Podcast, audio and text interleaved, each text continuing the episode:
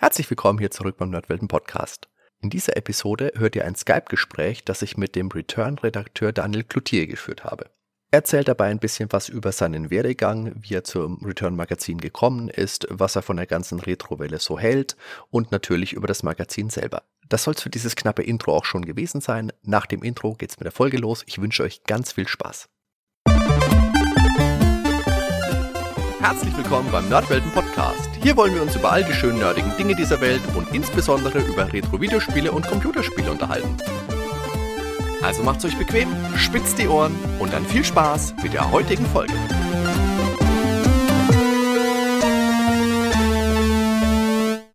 Liebe Zuhörer, heute haben wir einen besonderen Gast eingeladen.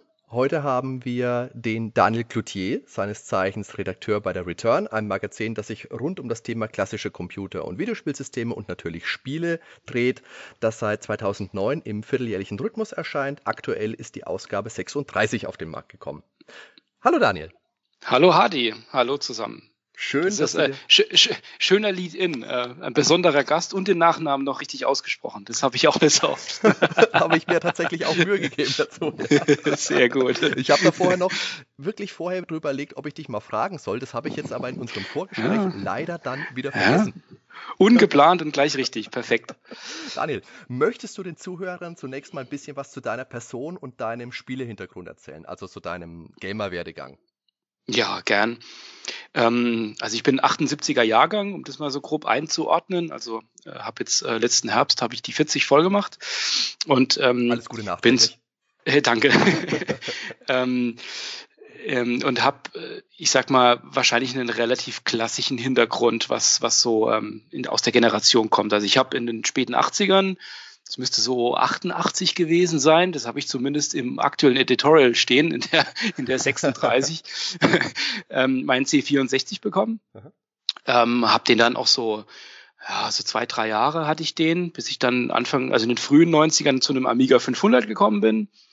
Ähm, war dann auch eine, eine schöne Zeit in den zwei Jahren ähm, und bin dann aber so, also 93 dann schließlich auf, auf den PC gewechselt und mit einem 386 DX40 dann bei DOS eingestiegen. Das sind, ich würde sagen, das sind so die drei Systeme, die mich eigentlich geprägt haben ähm, und über die ich so in das Gaming eingestiegen bin. Ich habe ähm, auch im Nachgang immer gespielt, bin, bin dem immer getreu geblieben, wenig mit Konsolen gemacht tatsächlich. Ich hatte eine Playstation, hatte ich, eine Playstation 2, die ich recht viel gespielt habe. Ähm, Super Nintendo habe ich relativ spät noch ein paar Sachen nachgeholt, ähm, aber alles, was danach kam, war bei mir eher dünn. Und da war ich relativ stark dann ähm, auch dem PC noch verhaftet. Ähm, und das dann auch bis heute. Mhm. Ähm, genau, Hintergrund vielleicht da auch noch, was, was dann jetzt ein bisschen dazu herleitet, wie ich dann zum, zum Schreiben zur, für die Return gekommen bin. Mhm. Ähm, für mich waren die, die begleitenden Magazine, also gerade so sowas wie Powerplay, Amiga Joker und später PC Player, das war für mich immer etwas sehr Besonderes, sehr Wichtiges, mhm. das so parallel auch zu dem Spielen tatsächlich war. Und das hat sich für mich auch immer so angefühlt. Ich glaube, es gibt viele Artikel von damals, die ich, die ich äh, sehr oft gelesen habe und auch später noch gelesen habe, die das war für mich so eine frühe Form von dem, was vielleicht heute einige mit ähm, Let's Play vielleicht verbinden, ja. ähm, um, um das nochmal zu erleben, nochmal reinzukommen.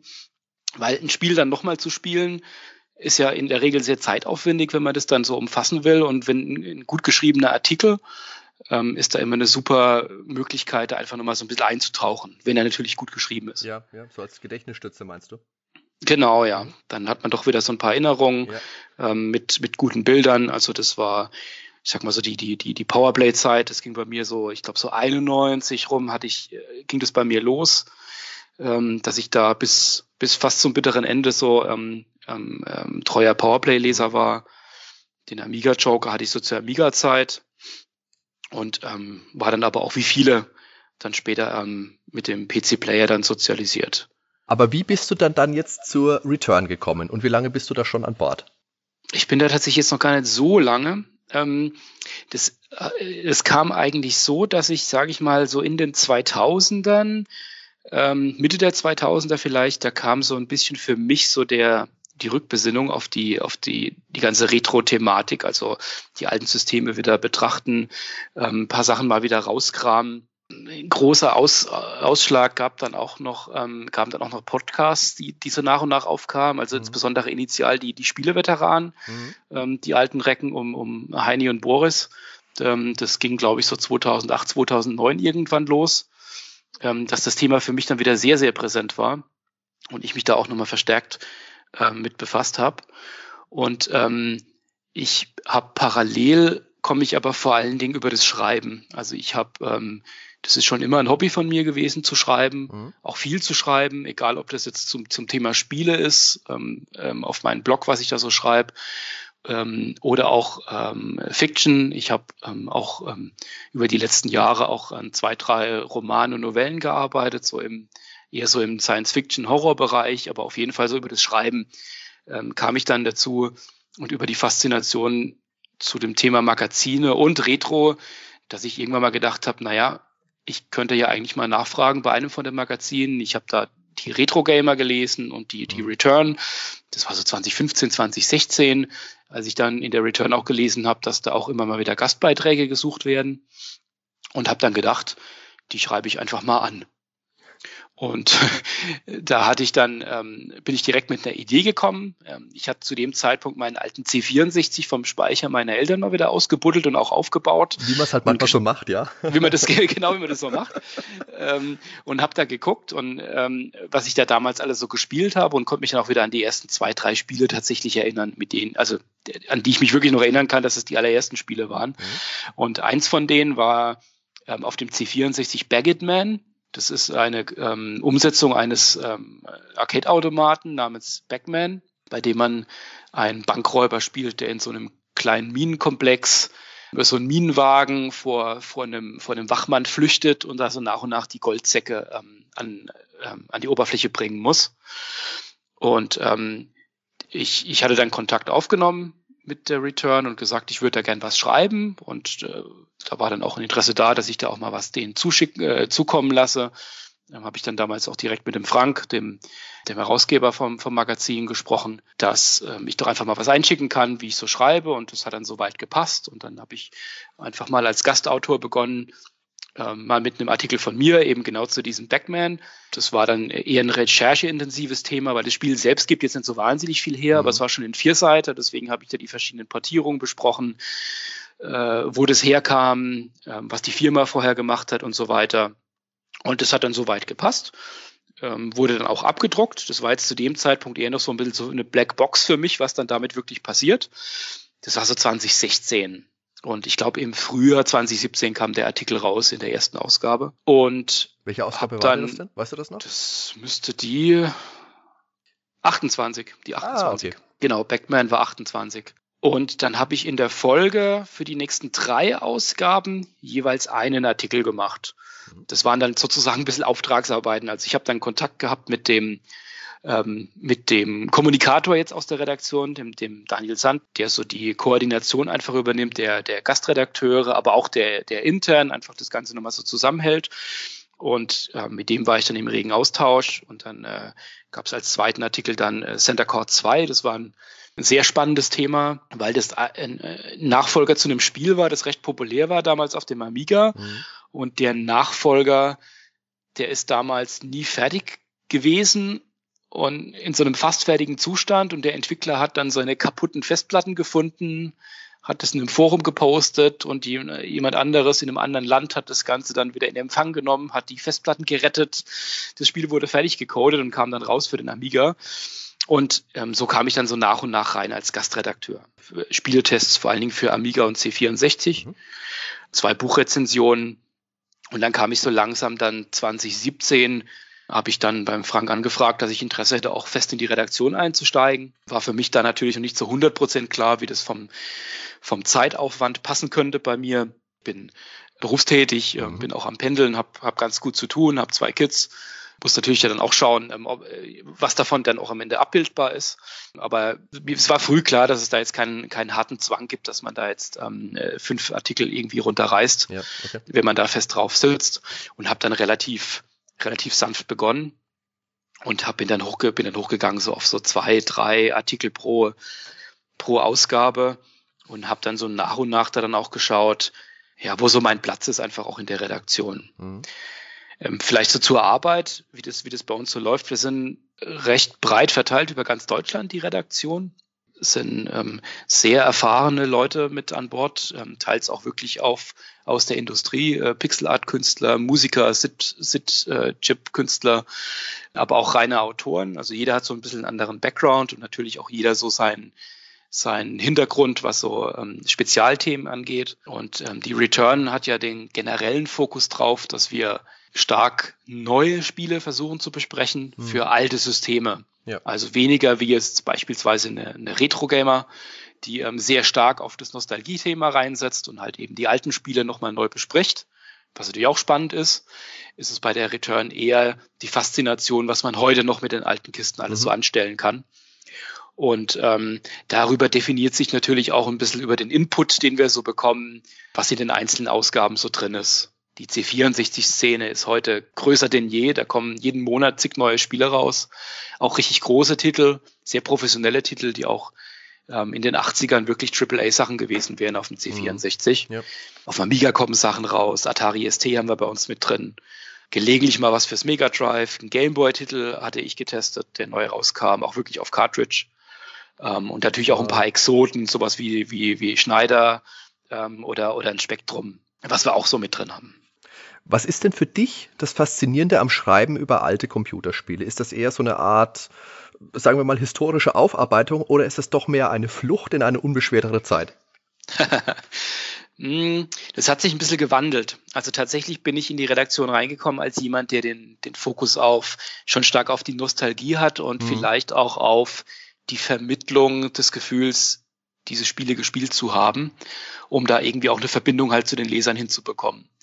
Das ist jetzt äh, auch was, was ich relativ stark auf meiner privaten Facebook-Seite Daniel spielt mache, dass ich da eben einmal die Woche mir ein altes Spiel rausgreife, versuche die Erinnerung an damals wachzuhalten und dann einfach da sehe, dass, dass, dass es einigen ganz ähnlich geht oder vielleicht noch mal neue, neue Themen hochkommen und man vielleicht auch, wenn man jetzt heute als als, als reiferer Mensch sich die alten Spiele nochmal anguckt, die man vielleicht auch als Kind gespielt hat, mhm. heute vielleicht erstmal versteht, um was ging es denn da eigentlich tatsächlich. Aber jetzt über die Beschäftigung in der Redaktion und die, die Aufgaben, die es so nach und nach zu verteilen gab, habe ich dann eigentlich gemerkt, dass ich es doch nach und nach spannender finde, mir die neuen Sachen anzugucken. Okay. Das ist bei uns so, dass wir, wir haben einmal in der Woche haben wir eine Skype-Konferenz indem wir uns zwei Stunden zusammen telefonieren und über die nächsten ein, zwei, drei Ausgaben sprechen. Mhm. Ähm, das ist sehr langfristig im Vorfeld geplant, wie die Ausgaben erscheinen. Die kommen ja vierteljährlich raus. Und wir da schauen, was, ähm, was alles einfach an, an neuen Spielen da ist, was es an alten Themen gibt, die verschiedenen Rubriken zu befüllen. Und wir dann in der Runde schauen, wer, wer Lust hat auf einen Artikel, wer idealerweise geeignet ist, ob wir vielleicht auch jemanden noch mit hinzuziehen können, um einen Artikel zu, zu schreiben. Und dann teilen wir uns da so ein bisschen auf.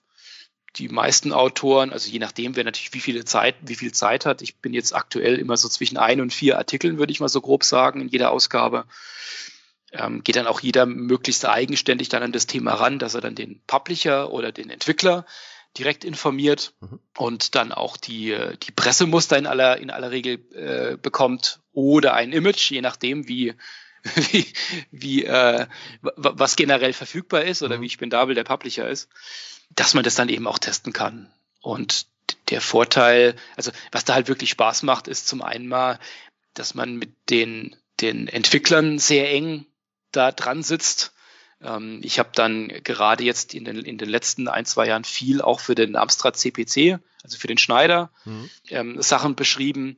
Und da gibt's halt so eine Handvoll wirklich ja, Entwickler, die einfach jede, jedes Jahr neue coole Sachen rausbringen. Und zu denen habe ich dann halt auch nach und nach dann wirklich Kontakt aufgebaut. Die sitzen dann in England und in Spanien hauptsächlich, wo der CPC natürlich ein bisschen größer war.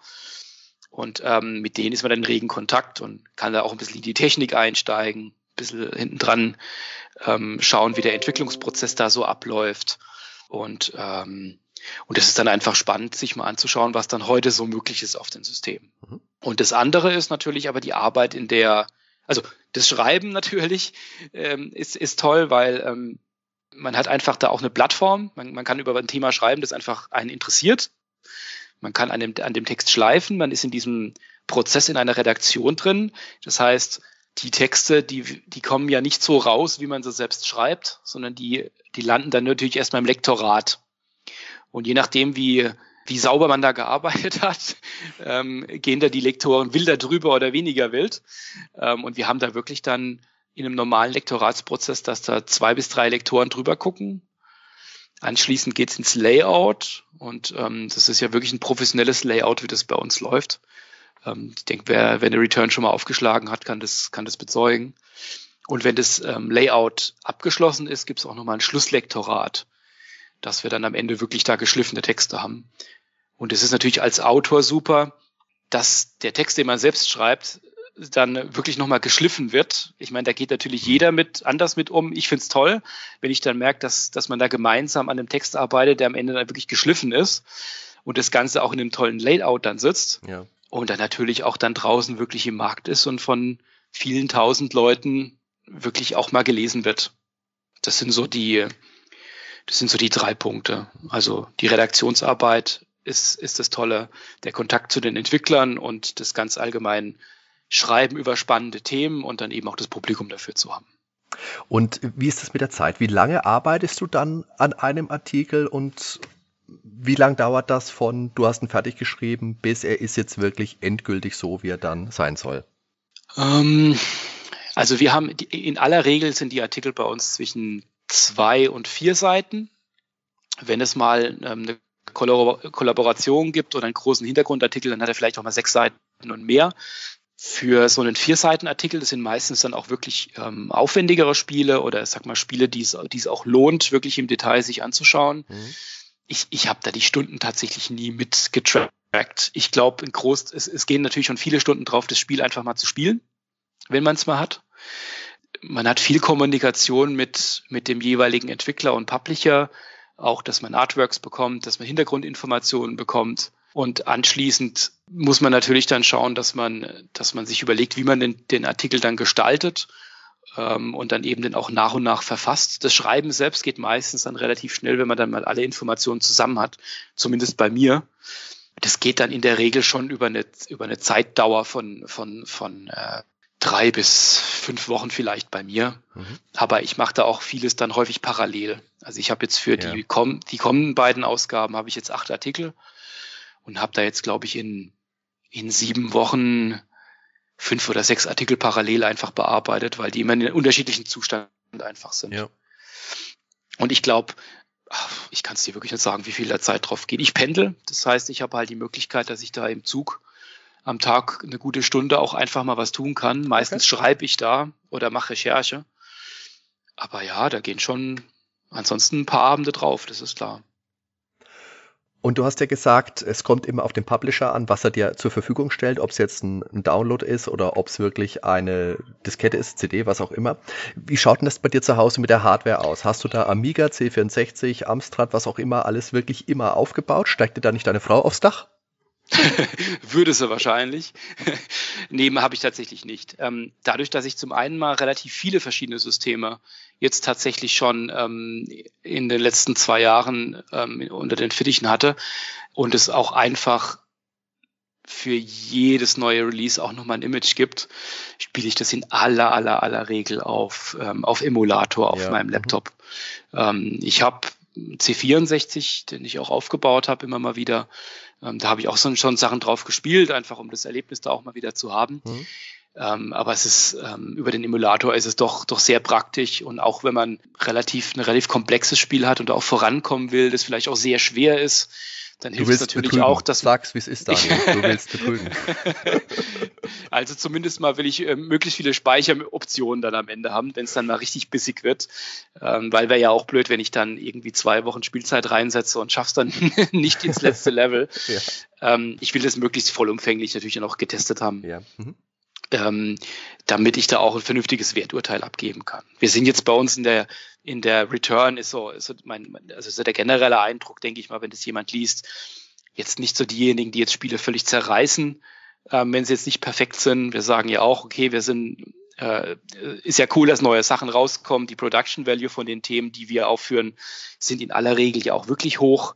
Aber natürlich wollen wir auch ein gewisses Werturteil irgendwo abliefern, auch sagen, ob es ein Spiel okay ja. ist oder ähm, oder ob das der absolute Knaller ist und das beste Spiel, was seit zwei Jahren auf dem System rausgekommen ist. Und ähm, da muss man auch entsprechend die Zeit natürlich investieren. Was hat dir denn jetzt von den Sachen, die du so gespielt hast, an Neu-Releases für die Return, sagen wir jetzt mal, am besten mhm. gefallen? Hast du da ein, zwei Titel vielleicht, die du mal rauspicken kannst? Mm, also ich würde mal sagen, jetzt muss ich mal ganz kurz gucken, nicht, dass ich jetzt was spoiler, was in der übernächsten Ausgabe rauskommt. da wäre nämlich ein Titel dabei. Ähm, nein, aber tatsächlich ähm, Paints and Eggs ähm, ist ein Spiel für den C64. Das kam 2018 raus. Das war extrem gut ähm, gemacht. Es gibt für den CPC gibt es Rescuing Org, mhm. ähm, was ich super fand. Ähm, Jump'n'Run. Ähm, sehr schön gemacht, ähm, auch relativ schwer, aber das, das hat wirklich viel Spaß gemacht. Ähm, was, was noch was Besonderes war, war Planet X2 mhm. ähm, von dem. Murray. Genau, ja. Mhm. Das ist ja umgesetzt. Ja, genau, 8-Bit Das war richtig cool. Also da war ich ja. dann auch wirklich drin gehangen äh, und habe das auch wirklich richtig lange gespielt, auch, auch nach dem Artikel noch. Das war wirklich schön gemacht. Da warte ich jetzt auch auf den dritten Teil. Der soll ja dieses Jahr eigentlich rauskommen auf DOS. Da müssen wir für die, für die Hörer vielleicht kurz sagen, Planet X2, das ist ein Echtzeitstrategiespiel, ähnlich ja. wie Dune 2 für den C64. Mhm. Was in Einmann-Regie von dem ähm, David Murray, wie gesagt, zusammengebastelt worden ist. Und super, super Spiel. Echt super aufwendig, kann man sich auf die 8-Bit-Guy, seinem YouTube-Kanal angucken. Lohnt sich auf jeden Fall. Tolles Ding. Genau. Ist ja ohnehin sehr populärer YouTube-Kanal ja, mit seinen ja, Erklärungen, wie haben früher Sprites funktioniert und ist so weiter. Auch, ist ein super Typ auch, muss man auch ja, sagen. Ja, der, der ist wirklich klasse. Daniel, jetzt mal im Umkehrschluss, gibt es auch was, wo du sagen würdest, das hat mir jetzt nicht so gut gefallen? Also es wird jetzt demnächst etwas geben, wo ich mich sehr reinhängen musste, weil ich sage, ich habe da einen großen, ich habe da einen gewissen Anspruch ja. Und ähm, ich will dann natürlich auch aus, aus einer Expertensicht was, ähm, was ähm, liefern.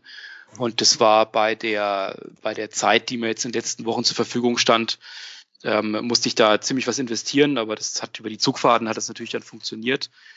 Also ich sag mal, es gab so, es gab so ein Amiga-Spiel, das, das, das äh, hört man, glaube ich, auch raus, wenn man einen Artikel liest, den ich jetzt nicht so wahnsinnig toll fand. Ähm, stilistisch zumindest mal, das war zwar ganz gut gemacht, aber da hat mir jetzt einfach die Grafik nicht so sehr gefallen. Mhm. Ähm, man wird, wenn man das, wenn man, wenn man viele Spiele testet und für die gleichen Systeme und gerade für den C64 und für den, für den Schneider, ist es natürlich schon so, dass 90 Prozent sind Jump'n'Runs und meisten, meistens Flipscreener. Und da muss natürlich dann schon irgendwo ein bisschen was Besonderes mit dabei sein, dass man mhm. nicht sagt, habe ich gesehen, habe ich schon gesehen. Ja. Ähm, aber ich muss sagen, die Sachen, die ich jetzt bisher bekommen habe, die hatten wirklich immer irgendeinen Dreh. Irgendeine, irgendeine clevere Logik oder es waren technologisch cool gemacht, haben schöne Soundkulisse gehabt ähm, oder es war thematisch von der Metapher her schön eingebunden. Ich, also wirkliche Gurken hatte ich jetzt noch keine. Okay. Das ist ja auch schon. Mal gucken, schön. ob was kommt. Aber tatsächlich, ähm, vielleicht noch ein Nachtrag. Das ist ja. zwar kein Spiel, aber ein Artikel, den, der mir besonders viel Spaß gemacht hat, mhm. ähm, war die Betrachtung von Astro-Software für 8 äh, und 16-Bit. Ähm, Systeme. Das war in der, ich glaube, vorletzten Return drin. Ja, da kann ich mich dran erinnern. Hm? Genau, das war ein relativ ausführlicher Artikel. Das war jetzt nichts zum Thema Spiele, aber die Return versucht eigentlich auch nicht nur Spielethemen ähm, zu betrachten. Wir haben auch mal von über Tracker-Software irgendwas drin oder über äh, bestimmte Messen oder ähm, Amiga OS hatten wir ja auch schon drin. Und ähm, ich sag mal, ähm, Astronomie ist, ist ohnehin so ein Hobby von mir und mhm. ähm, auch die Software drumherum. Also das war ein großer Spaß, da mal in der Vergangenheit zu wühlen und da ähm, zu recherchieren. Du hast jetzt schon gesagt, du hast früher Powerplay, PC Player, Amiga Joker, solche Dinge gelesen. Hast genau. du da von den ganzen alten Recken, also Boris Schneider-Jone hast du jetzt vorhin schon mal erwähnt, hast du da noch Vorbilder, Schreibervorbilder?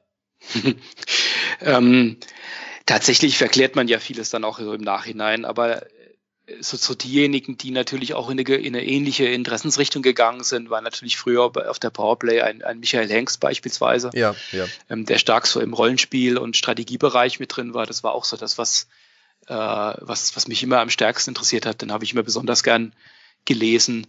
Und aber ansonsten war ich dann natürlich immer auch ähm, Heini und Boris und bin, bin da quasi mit zur PC-Player mit den beiden gewechselt, wie mhm. wahrscheinlich so viele andere auch. Ja. Ähm, GameStar war dann später für mich auch noch ein Thema. ähm, ist natürlich dann jetzt eher schon fast Neuzeit, wobei mittlerweile ist die ja auch schon, die ist auch schon fast auch, wieder antik, auch ja. schon genau. ähm, da war natürlich ein, ein äh, ähm, klar, ein Jörg Langer ist natürlich ähm, sehr kompetent, gerade was Strategiethemen angeht und schreibt auch gut. Das, das, das lese ich auch immer gern, was der gemacht hat. Mhm. Ähm, aber natürlich auch ein Christian Schmidt. Ja. Ähm, der, der jemand, der sich heute für, für Retro-Themen interessiert, ja ohnehin stark begleitet. Also ähm, der Stay Forever Podcast, den es ja mittlerweile jetzt ja auch schon, weiß gar nicht, sieben, acht Jahre gibt. Ähm, der ist da sag mal, ständiger Begleiter mhm. äh, mit einem super recherchierten Blick zurück, ähm, den er zusammen mit dem Gunnar Lott macht. Kennen bestimmt auch viele. Was sind denn deine Lieblingsretro-Spiele? Also jetzt wirklich von den, von den ganz alten Sachen, von C64, von CPC, was du da so gespielt hast. Und gibt es ein System, das du über die anderen stellen würdest? Das ist etwas, das ist etwas schwierig. Ja. Ähm, also rein aus der Erinnerung raus wäre der C64 bei mir immer an erster Stelle. Mhm. Ähm, es ist aber tatsächlich so, wenn man, äh, wenn man, wenn man sich mal anschaut, wenn man heute noch mal ein Spiel spielen will und es vielleicht auch etwas, das einen auch ähm, vielleicht taktisch fordert und ähm, das einen auch wirklich eine, eine Weile an der Stange hält, ähm, da, da ist auf dem Amiga oder auf DOS, finde ich da heutzutage dann schon deutlich mehr. Mhm. Ähm, man ist natürlich, wenn man, wenn man alte Sachen spielt, dann auch immer wieder ein bisschen erstaunt, ähm, wie die sich doch anders spielen und nicht, nicht alles funktioniert heute noch gut. Also ich war beispielsweise früher, äh, wenn mich jemand vor zehn Jahren gefragt hätte, was ist mein absolutes Lieblingsspiel, hätte ich wahrscheinlich Wizardry 7 gesagt. Das habe ich vor zwei Jahren noch mal eine ganze Weile gespielt. Und das, für mich funktioniert das heute nicht mehr so gut. Mhm. Ähm, wohingegen ich jetzt, oh, das war glaube ich vor zwei Jahren, habe ich mir das alte Dune nochmal vorgenommen. Ähm, also das, ähm, das Adventure, nicht ähm, Dune 2. Okay. Und das habe ich auch komplett durchgespielt und das, das funktioniert auch heute noch super mit dem Soundtrack. Die, die, die Grafik passt. Es ist zwar ein bisschen mühsam, weil man 700 mal klicken muss für, für Aktionen, die man heute mit einer Aktion machen würde. Aber ähm, das war schon ein tolles Spiel.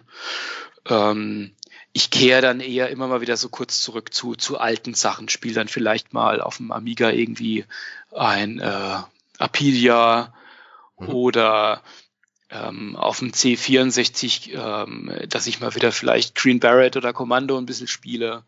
Ähm, da hattest du ja auch einen schönen Podcast zugemacht, Green, zu Green Barrett, den habe ich gerade letztens gehört. Ähm, war auch schöne Erinnerung wieder.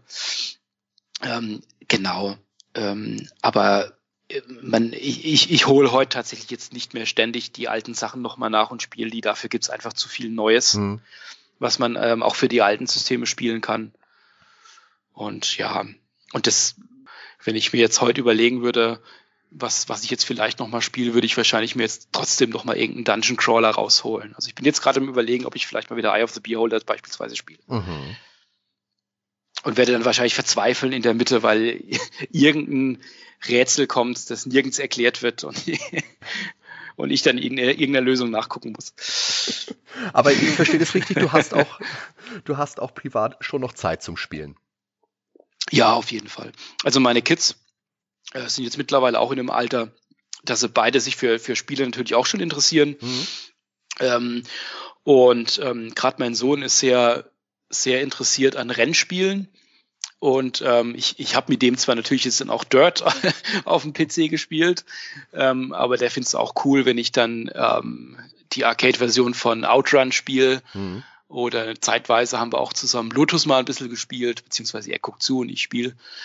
Ähm, nee, die Zeit findet sich schon. Was sagt denn dein Umfeld so zu deinem Retro-Fable? Wirst du dir eher mild belächelt und sagen, ah ja, der, der Daniel mit seinem alten Zeug da, komm? ja, das kommt, das, das kommt immer darauf an, welches Umfeld. Also ich kenne natürlich einige, die, die, äh, die in der gleichen Zeit irgendwo aufgewachsen sind und die Spiele auch kennen. Wenn ich dann mit denen über Sachen spreche, dann, dann erinnern sie sich dran, wie das damals war und dann kommt auch der ganze Nostalgieflash bei denen dann nochmal hoch.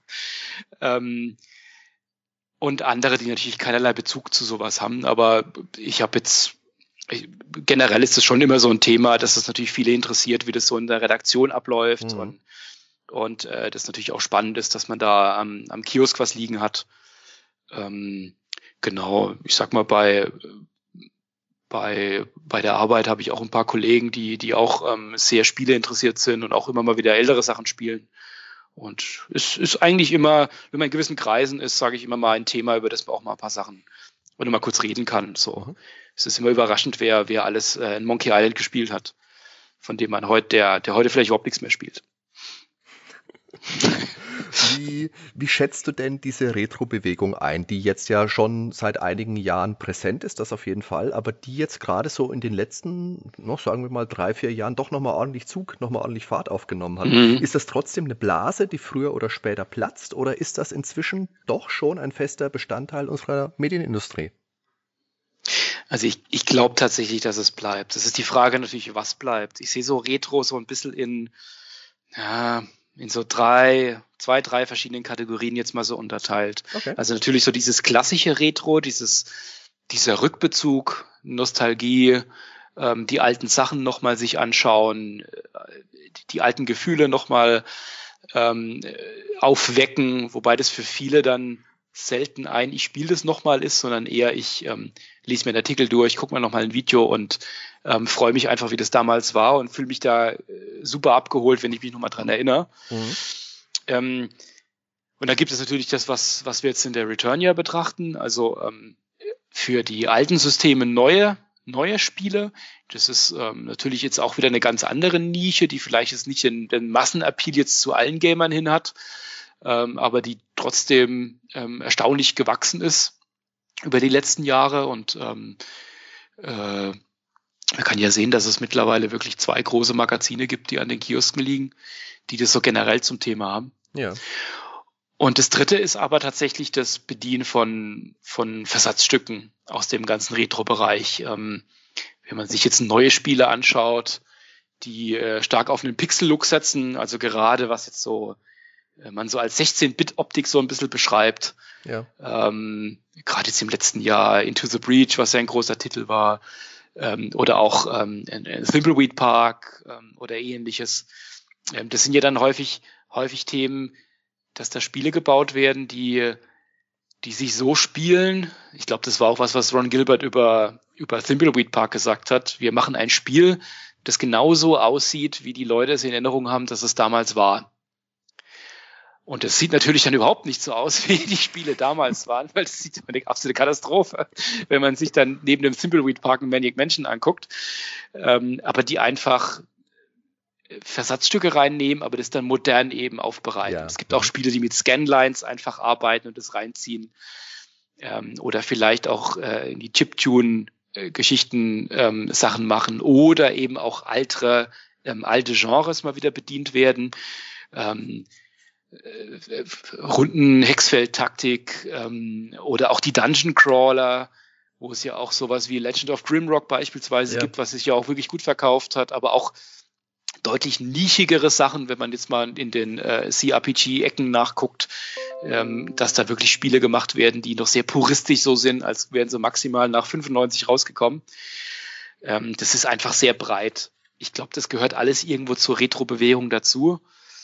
Ähm, und mein Eindruck ist, wenn ich jetzt mal schaue, was es alles in den Medien gibt, wie viel darüber berichtet wird, wie erfolgreich ähm, Spieleveteranen laufen, äh, Return und, und, und Retro und Stay Forever und andere große Podcasts da jetzt auch noch stärker, immer stärker mit aufspringen, jetzt auch The Pod beispielsweise. Mhm. Ähm, das nimmt für meines Erachtens eher zu. Und ich meine, die, die Spieler von damals, die sind immer noch da. Und die neuen Spieler, die haben da halt vielleicht auch ein Interesse dran, die jüngeren Spieler, mal zu gucken, wie war das denn damals? Und ähm, ich, deswegen glaube ich eher, dass das zunimmt. Das wird sich vielleicht natürlich irgendwann mal verschieben. Ähm, ich bin in ein, zwei Facebook-Gruppen drin, bei denen darüber diskutiert wird, ob, ähm, ob jetzt die PS3 auch schon Retro ist und dann die. Das ist die Frage, ja. Und dann ganz viele sagen, nein, maximal PS2. Und, und ich denke dann, Moment, für mich ist nicht mal die PlayStation wirklich Retro. Ja, ja. Das ist, das ist ja. Je nachdem, wo man das halt einzieht. Genau.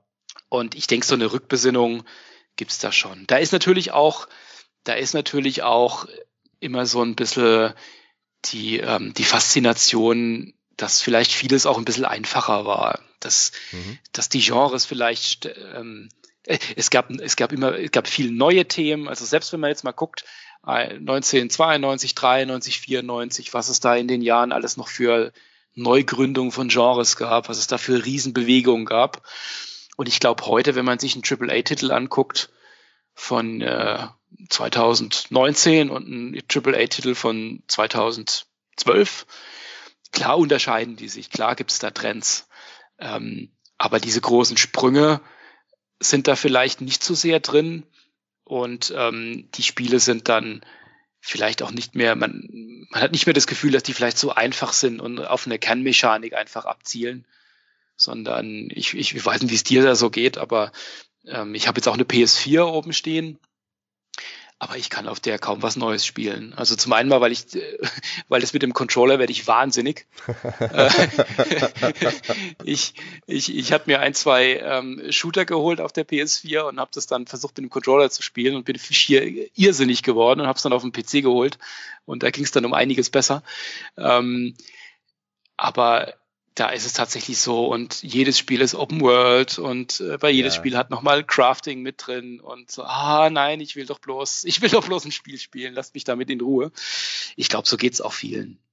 Ja, jetzt wo du das gerade ansprichst, also ich selber spiele gerne Switch. Ich habe mhm. letztens, mhm. da gibt es ja auch viele alte Spiele, viele Spiele, die auf alt getrimmt sind, unter anderem auch für die PlayStation 4 erhältlich übrigens diese Mega Drive-Sammlung.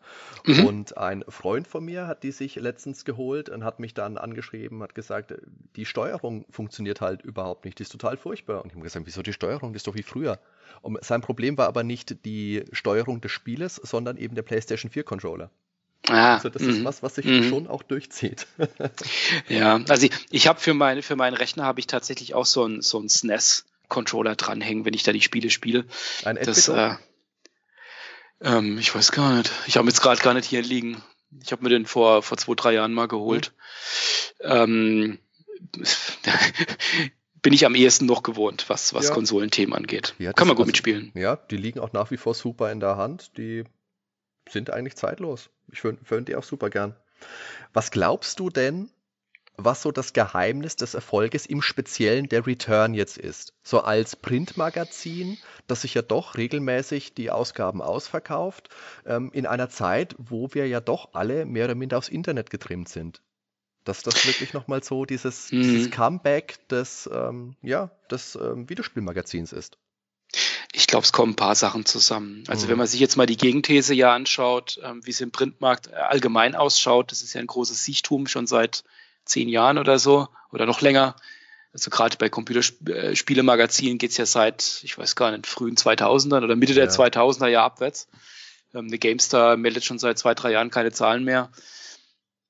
Da fällt da geht es ja stark drum um Berichte über Spiele und News und ähm, vielleicht noch eine CD vorne dran. Das sind alles Themen, die bekommt man heutzutage einfach kostenlos im Netz oder ja. für, für, für wenig Geld im Netz, wenn man vielleicht irgendeinen Plus-Account oder sowas abschließt. Ich glaube, bei der, bei der Return oder auch bei einer Retro ist es wirklich so, dass man, dass man da so ein paar Sachen mit zusammen verbindet. Ähm, diese Wertigkeit, die da einfach drin steckt, also das, wie so eine Return-Aufschlag mit, das ist alles Hochglanz. Das ist sehr breit von dem, was da drin, drin ist. Das ist nicht, nicht auf, auf ein einzelnes System abgedeckt, sondern das ist ein sehr, sehr breiter Blick. Mhm. Ähm, sie kommt ja auch nur vierteljährlich raus. Ja. Ähm, und dieses, das, das, ich glaube schon, dass man darüber nochmal so ein bisschen dieses Erlebnis von früher, wie man ins Kiosk gegangen ist und drauf gehofft hat, dass er jetzt heute schon da ist, die neue, die neue Powerplay. das nimmt man, glaube ich, schon nochmal so ein bisschen wieder auch mit. Und es funktioniert aber wirklich nur, wenn man das sehr wertig macht. Gutes Papier, ja. schönes Layout und dann eben auch breit von den Themen her, dass, dass man vielleicht auch bloß die Hälfte der, des Inhalts vielleicht interessant findet, aber zumindest mal findet jeder immer irgendwas. Ähm, und das funktioniert, denke ich, in einer bis zu, bis zu einer gewissen Größe auf jeden Fall. Wir sind jetzt knapp, äh, knapp fünfstellig so von der Auflage, so 10.000 plus, was mittlerweile die Return hat, liegen ja, ich sag mal, in den ganzen Bahnhöfen aus, ähm, in, in einigen großen Supermärkten auch. Wir setzen natürlich auch stark auf, auf Abo, dass, dass ähm, jeder auch ähm, vierteljährlich die Ausgabe zugeschickt bekommt. Und ich glaube, auf auf einem gewissen Niveau wird es auch dauerhaft funktionieren. dass einfach sich jeder freut, wenn er da noch was bekommt. Wenn man da jetzt monatlich irgendwas bekommt, was man auch sonst irgendwo liest und was jetzt einfach nur ja, irgendwie auf Papier gedruckt ist und ein Preview über 14 Seiten, ich glaube, das hat sich einfach überholt. Nee, es ist, denke ich, auch schon so, wie du sagst. Ein großer Faktor sind einfach auch die drei Monate, die zwischen jeder mhm. Ausgabe sind. Da ist einfach viel Zeit, um wirklich, um wirklich was Gutes rauszubringen. Das merkt man einfach. Genau. Also es ist ja auch wirklich so, dass wir, dass wir uns da auch viel Zeit für nehmen in den Redaktionskonferenzen, dass wir gucken, dass wir einmal breit aufgestellt sind, aber dass wir natürlich auch die Titel, die jetzt rein, die jetzt auf jeden Fall mit rein müssen, dass wir die auch unterbekommen. Und äh, so gefühlt könnten wir wahrscheinlich noch äh, eher noch eine Ausgabe mehr machen, aber ich glaube, es ist schon gut so, weil dann hat man auch wirklich nur die wirklich interessanten Sachen genau. drin. Ja. Ähm, in, und einen riesen Aktualitätsbesuch haben wir dann natürlich jetzt dann nicht, aber der ist jetzt dann für, für die Themen, die wir da behandeln, jetzt auch nicht so wichtig. Genau, das sehe ich auch so. Daniel, hast du abschließend vielleicht noch einen Tipp für die geneigten Zuhörer, der sich denkt, ach, so einen Retro-Artikel, den könnte ich vielleicht auch mal verfassen. Vielleicht wäre das mal was für mich. Ähm, ja, gern. Also ich sag mal, wenn jeder, der, der ganz allgemein Interesse hat an, am Schreiben und, und das Thema ähm, Retro-Gaming allgemein interessant findet, ähm, vielleicht sich auch mal was Neues angucken will, also kann sich jederzeit bei uns melden.